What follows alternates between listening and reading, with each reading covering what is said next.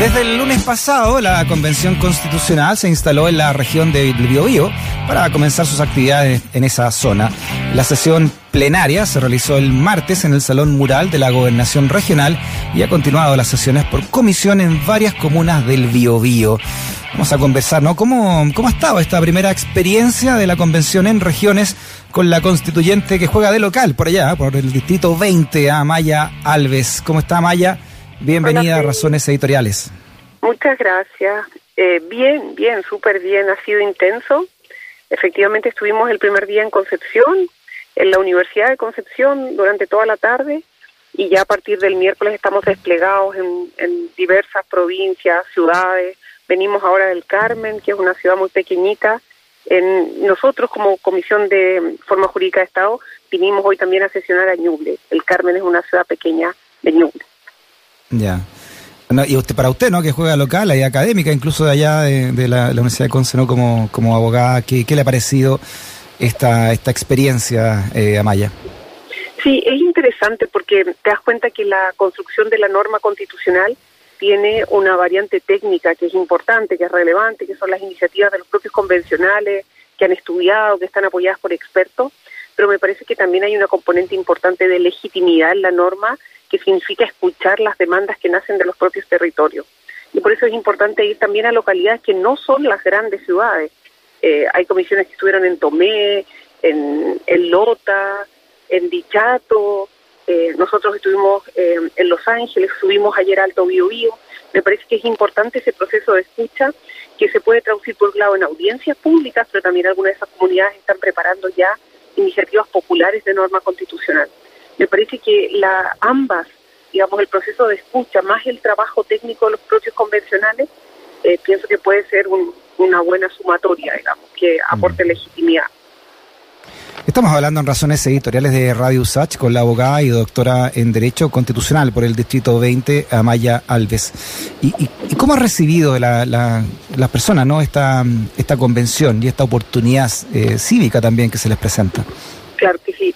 Esa es una excelente pregunta porque nos damos cuenta que, que hay un cerco, que algo ocurre, que no llega realmente la labor que hace día a día por distintas razones. Yo creo que no hay una sola, por distintas razones. A veces es difícil cruzar ese cerco informativo y dar a conocer lo que estamos haciendo. Pero nos damos cuenta que la ciudadanía, y, no solo la ciudadanía, hoy en el Carmen estuvimos con alumnos de escuelas rurales, los niños niñas eh, tienen, tienen esperanza, tienen un conocimiento, yo diría, limitado, pero está, esta idea de que el cambio, la transformación de la Constitución puede traer mejores condiciones de vida a, los y las chilenas, y eso lo denotamos. Hay mucho afecto. Eh, también hoy día estuvimos en Yungay, ayer en Alto Biobío.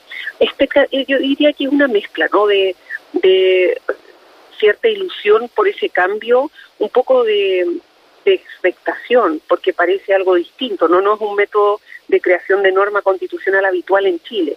Entonces yo entiendo también eh, que a los, a las ciudadanas, a quienes históricamente han sido parte eh, de la toma de decisiones, esto también les llame un poco la atención. Es una forma mm. distinta de hacer, de, digamos, de dar a conocer eh, un poco la, la noción de cambio constitucional y la creación de la norma. Ya. Y en ese sentido, entonces, eh, eh, Amaya, ¿qué es, lo que, qué, es lo que la gente más pide, no? O se puede, al menos su comisión, ¿qué, qué es lo que más ha recogido de parte de las personas? E, eso también es importante. Hemos estado en un montón de localidades y yo diría que hay líneas que uno podría considerar como transversales a las demandas que hacen, por ejemplo, los alcaldes. Los alcaldes repiten una y mil veces que quieren dejar de ser meros órganos administradores y quieren ser gobiernos locales. Y gobiernos locales pasan por tomar decisiones con impacto local. No es solo administrar los recursos que muchas veces son escasos, sino que poder realmente dar solución. Nos dan ejemplo bien pedestre, que tienen un hoyo en la calle y que los vecinos vienen todos los días a reclamar y resulta que la reparación de ese forado no depende del municipio, sino que es un ¿eh? servicio que está en mm. otra ciudad y que no entiende la urgencia, por ejemplo, de eso. Lo mismo nos dicen en materia de educación parece tan lógico que quienes administran, que, tienen la función de decidir respecto de la vida diaria de los y las habitantes de los territorios, tengan también la facultad de tomar decisiones. Eso por el lado de los alcaldes. Hablamos con el gobernador regional y nos insistía de manera bien evidente la falta de decisión que tiene respecto de los fondos que están entregados al gobierno regional. Nos hablaba que más del 90% del presupuesto del gobierno regional se decide en Santiago. Sí. Y, justo llegan también en un momento eh, eh, que, se está viviendo una situación muy especial, ¿no? Allá, al menos en la, provincia de Arauco, Bío Bío, con esto, estos estados de excepción, en la llamada macrozona sur. ¿Cómo, ¿Cómo lo han vivido también ustedes como convencionales, Amaya?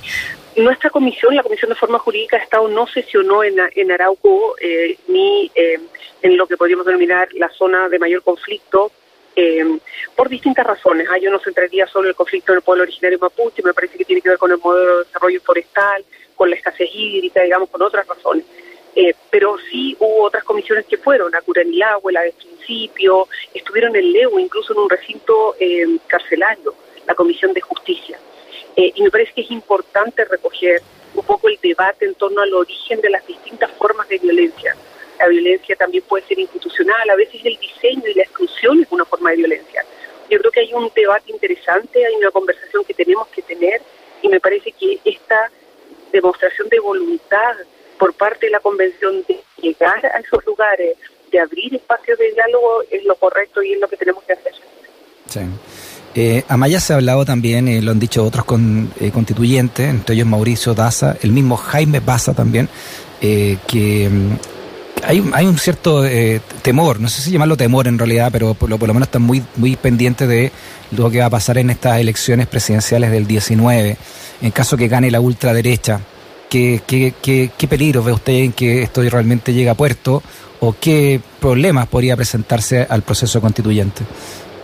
Sí, bueno, yo, yo en buena medida comparto esa inquietud, eh, porque efectivamente, eh, y, y, digamos, estamos hablando de hechos concretos, de cosas que están sobre la mesa. Eh, el candidato de la derecha votó por el rechazo, por tanto no es alguien proclive al cambio constitucional y por tanto de ser electo, yo creo que nuestra situación sería eh, bastante difícil. Creo que nuestro trabajo estaría dificultado aún más durante este proceso, tampoco hemos recibido apoyo del actual gobierno. Ha sido digamos, no uno, es, difícil generalizar porque seguramente hay más de algún funcionario de la SECRES que lo ha hecho bien y ha puesto lo mejor de sí, pero en general en términos institucionales no nos han facilitado nuestro trabajo. Y entonces que llegue a el gobierno en el modelo actual, que es un modelo con bastante poder por parte del poder presidente de la República, evidentemente yo creo que sería un, una situación de dificultad una situación a lo mejor de incluso de peligro del proceso constituyente. Eh, mm. Afortunadamente existe otro candidato que ha manifestado abiertamente estar a favor del proceso constituyente y lo ha apoyado de distintas maneras y ha señalado que su gobierno va a estar al servicio del proceso constituyente. Y a mí me parece importante ponderar esos elementos al momento de votar. Yo creo que nos da lo mismo quien esté en la moneda. Sí. Ustedes tienen como plazo máximo y prorrogado el 4 de julio, ¿verdad, eh, Amaya? Eh, pero ¿hay posibilidades que usted que se entregue antes esta constitución para ser plebiscitada? Oiga, qué optimista, Freddy. Yo pensé que me iba a preguntar si queríamos más plazo y ni siquiera No, ¿sabe por qué se lo pregunto? ¿Sabe por qué se lo pregunto? Porque también he escuchado... Me riendo de usted, Freddy. no, no, no, no. Está bien, ponerle un poquito de humor a todo. Hay tanta tensión que hay que ponerle un poquito de humor. Se lo, se lo preguntaba sí. precisamente porque eh, si se entrega antes también hay menos posibilidades de que se siga boicoteando, ¿no? En caso de un triunfo de ultraderecha. Necesitamos? necesitaríamos como esa carpa de Harry Potter, esa que uno entraba y era, una puerta chiquitita y uno entraba y era como una mansión. Eh, necesitamos eso, Freddy, que un día tenga mucho más que 24 horas y una semana tenga mucho más que 7 días porque de verdad que estamos trabajando muchísimo. Recién comentábamos con colegas mm. que hay comisiones que van a terminar hoy día las audiencias a las 11 de la noche y después nos quedamos realizando normas y ese es el punto, nos quedamos viendo borradores. Por lo menos yo me quedé anoche hasta las 3 de la mañana revisando borradores.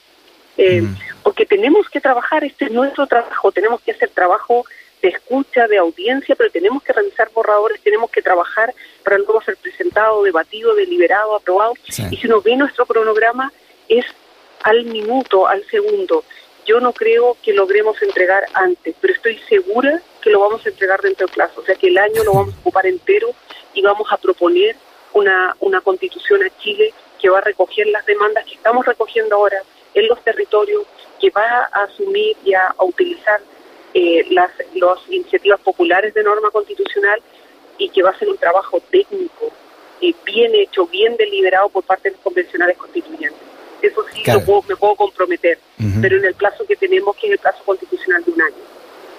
Claro, lo que pasa es que uno se empieza a poner ansioso y, temeroso, ¿no? Hay tanto, hay tanto eh, intereses dando vuelta para que, para que esto no llegue a puerto y para que se rechace o para que no funcione que, que uno dice, chuto, ojalá que, ojalá que lo luego para poder votarlo.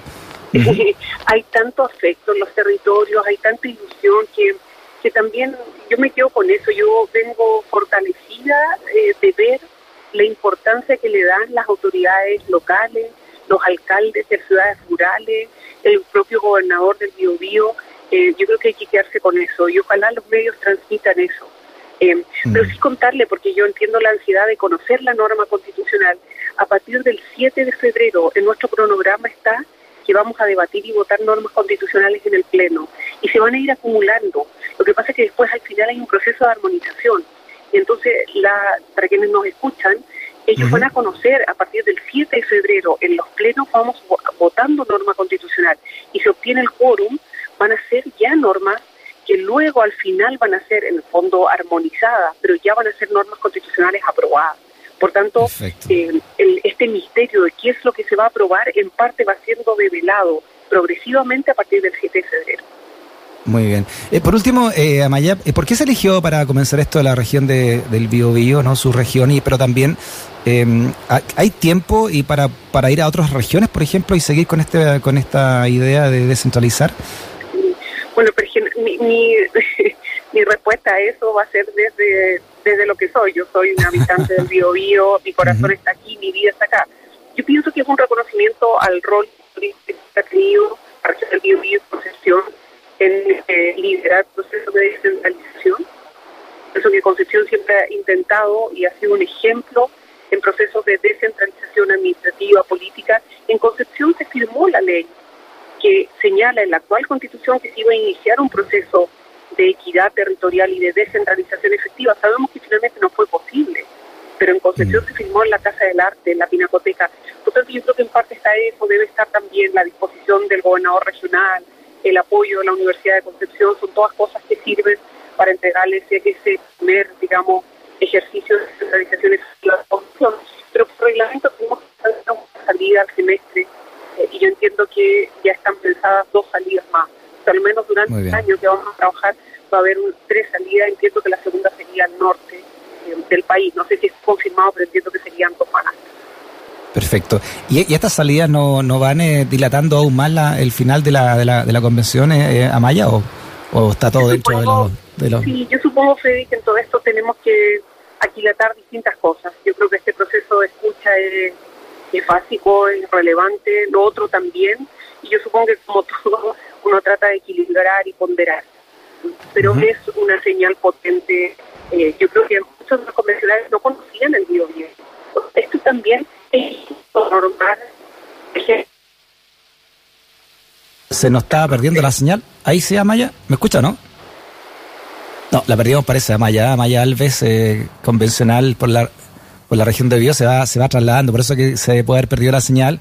Ella también es eh, abogada, doctora en, Derecho, eh, hace clases en la Universidad de Conce también de Derecho y entonces nos contaba y nos comentaba esta gran experiencia, decía Maya, de, de descentralizar y además lo, lo más potente no también es, percibir eh, ahí in situ el, el, cariño y el valor que la gente, el territorio, le, le las regiones, los distritos le dan le dan a, esta convención constitucional no tan, tan vapuleada por los medios interesados en que esto fracase, los potentes medios que también velan por intereses, lo sabemos, de, grupos de poder en Chile.